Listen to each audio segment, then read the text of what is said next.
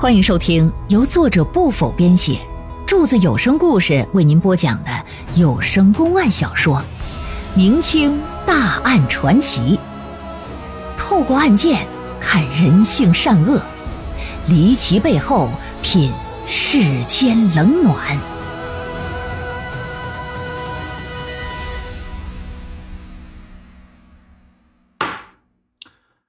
善化谋杀连环案。第二回，庞家虽说是家趁人直，可是祖辈从来没有出过能够真正光宗耀祖的国之栋梁，因此呢，庞氏兄弟啊，在父母双亲在世的时候，就非常重视这俩兄弟的文化教育，希望他俩有朝一日能够科举高中，光耀门楣呀。但是这老大呀，天生顽劣。那不是读书的那块料，老二则不然，自幼聪慧，从小到大那书读的都挺好，无论是同事啊还是乡试，全都是一次考中，非常有希望能得个进士啊。据庞光说，父母去世之后啊，就一直由他哎来监掌自己弟弟的学业。善化的举人，也就是庞芒的好朋友，这个叫于万山的。读书跟这个庞芒一直是不相上下。庞光说：“先前呢，他弟弟跟他念叨说，近来这于万山呢进步挺大，啊，就连书院的山长啊都夸，说这个呃小于同学明年有望啊啊能中考。那玩意儿说者无心，听者有意。庞老大一听，这小子成为自己弟弟的成功之路上的绊脚石了，是个威胁。”想到，若是这姓于的于万山不参加考试，那自己弟弟是不是就少了一份竞争？打心里就暗下杀心，决定要为弟弟呀除了这竞争对手。对于除掉于万山这事儿，老大也不止一次的和弟弟提过，但是他弟弟呢态度坚决，表示坚决，咱不能干这事儿。我是读书之人，哪能违法乱罪？扰乱纲常啊！但是这庞老大可没听他的。这么一天夜晚，庞老大呀就躲在于万山回家的路上，等其出现之后，啊，趁其不备，打树林子里窜出来，上去噗的就这么一刀，直插后背，将其扎倒之后啊，就给拉上一台小推车，给推到白虎坡，埋在这棵树底下了。本以为。为弟弟扫去了心头之患，除情障碍，这件事永远也不会有人知道。却不成想，第二天书院派人到家里，说庞芒失踪了，还说前一天晚上啊，自己兄弟就离开书院了。可事实上，自己的弟弟没回家呀。这庞老大就觉得挺震惊，一想昨天晚上杀完于万山，也没验身证明，就给埋了。心里就有个挺不好的预感，于是乎晚上又来了白虎坡，打算看看自己杀的是他妈谁呀？结果挖出来一看，尸首的脸就已经被刮花了，根本分不清长相，而且衣服也不是庞老二的。不过从左屁股上一个胎记，还有腰上所挂的印章，可以推出结论：死者不是别人，正是自己的弟弟庞芒。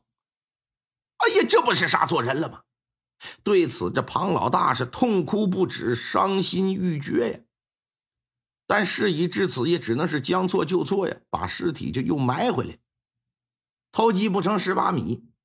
后来呢，庞老大呀到书院去收拾自己弟弟东西的时候，就听其他的书生说，说失踪前的前一晚。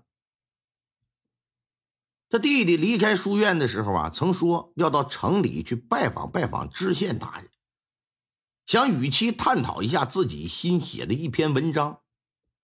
可是临行前不小心打翻了砚台，墨水啊泼洒到身上，这书院里又没有备用的衣服，那怎么整啊？这庞老二啊就借了他好朋友于万山的衣服穿，也就是。这庞老大呀，光认衣服不认人，打后背下手，把自己弟弟给杀了，错认了。就这么个事儿。老爷一听，心说：“你说你这事儿办的啊？那你知不知道那于万山现在下落何处啊？”“嗯，小人不知。”庞老大要杀的人是于万山，却误杀了自己的弟弟，而庞芒和于万山又同一天失踪，也就意味着庞老大在得知自己误杀之后，也就没有再杀于万山的必要了，自己弟弟都没了。那么说，那现在？这小鱼同学哪儿去了呢？老爷就觉得呀，小鱼同学的失踪啊，应该和这庞老大无关了。另外，从他的言行举止和神态来看，庞老大所说的不像假话。一看这天色也挺晚了，一时半会儿这也搞不明白呀。说来，把尸体先埋回原处吧，押着罪犯回到县衙。在路上，这老爷脑子呀。一时也空不下来，啊，就琢磨着这于万山能去哪儿呢？到了县衙，这也睡不着，翻来覆去的就搁这看卷宗。看过之后啊，不由得就眉头紧皱。叫上几个衙役之后，二次二反脚又来到白虎坡了。当夜发生啥不知道，且说第二天早上吃过早饭。老爷说：“升堂，啊，提审庞光，把人就给打上来了。庞老大眼下就一副等死的姿态了。上得堂来就说：‘说大人呢，该交代的小人都交代了，绝对没有任何隐瞒。你这玩意儿杀人偿命，我自知难逃一死。眼巴前都要死了，有啥好隐瞒的？也没意义。你也不用再审我了，啊，别费那闲劲了。’”老爷说：“我并没有说你隐瞒了什么，我只是想向你呀了解一下情况。我且问你呀，你杀人那晚将尸体运到白虎坡的埋尸过程之中，可曾发生过什么事儿没？你好好想想。”这么一说，这庞老大闭着眼睛，拧着眉毛，嗯，哎，还还真发生了一件事儿。什么事儿？那天晚上，把尸体呀给拉到白虎坡，选定埋尸地点之后，这就搁这挖坑啊。挖好了坑，刚要把尸体扔坑里，这时不知道什么东西在身后就拍了他一下。三更半夜在白虎坡这坟圈子，本来他就做贼心虚，刚杀了人，又突发这种事儿，你想想受惊吓的程度，那可想而知，差点没给他当场吓死啊。但这庞老大毕竟不是省油的灯，他都敢杀人呢！噌的一下，打后腰就把匕首抻出来，二话不说，回身就是这么一刀，结果扎了个空。扎个空可是扎个空，但见在两步之外可站个人，蓬头垢面呐，那头发几乎都遮住整张脸了，身上所穿的衣服也是破破烂烂。手里拿着一根半人来高的木头棍子，看上去啊像个要饭的花子。那一刻，两人是四目相对。这要饭花子转身就要跑，庞老大反应过来之后，拔腿就追呀。要饭花子看到他在这掩埋尸体，这要是说出去对他不利呀，打算一不做二不休，我杀人灭口吧。但跑了挺老远，要饭花子一看后头紧追不舍。回身就拿着棍子就扔向这个庞老大由于天黑，庞老大没避开，俩腿啪嚓一下子就绊在这个棍子上了，摔了个大马趴。等再爬起来的时候，要饭花子就不见了，找不着人，只能是回去先把尸体给埋了吧。啊，有这么个事儿。老爷一听，你确定没看清那人的长相？呃，那时天黑，那家伙头发又长，挡着大半张脸，又是在那种情况之下，怎么能看得清啊？那个棍子尚在何处啊？嗯，应该还在那白虎坡吧。反正当时我也没捡，我不知我走之后之后，要饭花子能不能去捡。老爷心说，一根棍子不至于吧？带着人，压着他到了白虎坡，在坟地周边就开始找那棍子。很快，不大一会儿就找着了。虽说当天夜里庞老大不知道那棍子具体长得什么样，但根据他对那天晚上的描述以及那棍子的形态来看，老爷判断这根棍子应该就是要饭花子扔的，因为这玩意儿不像深山老林里的要饭花子那棍子，它来回拄着呀，上面就已经盘出来了有些位置。回到路上啊，老爷又悄悄交代给捕头一件事捕头听完，嘴张多老大，挺惊讶的。但也没说别的，带着几个人就先行离开了。到了午后时分，就见捕头和衙役啊，带着一群蓬头垢面、衣衫破烂的要饭乞丐，浩浩荡荡是穿街绕巷啊，到了县衙的大门口。进来通报之后，老爷带着几个手拿布口袋的衙役就出来了。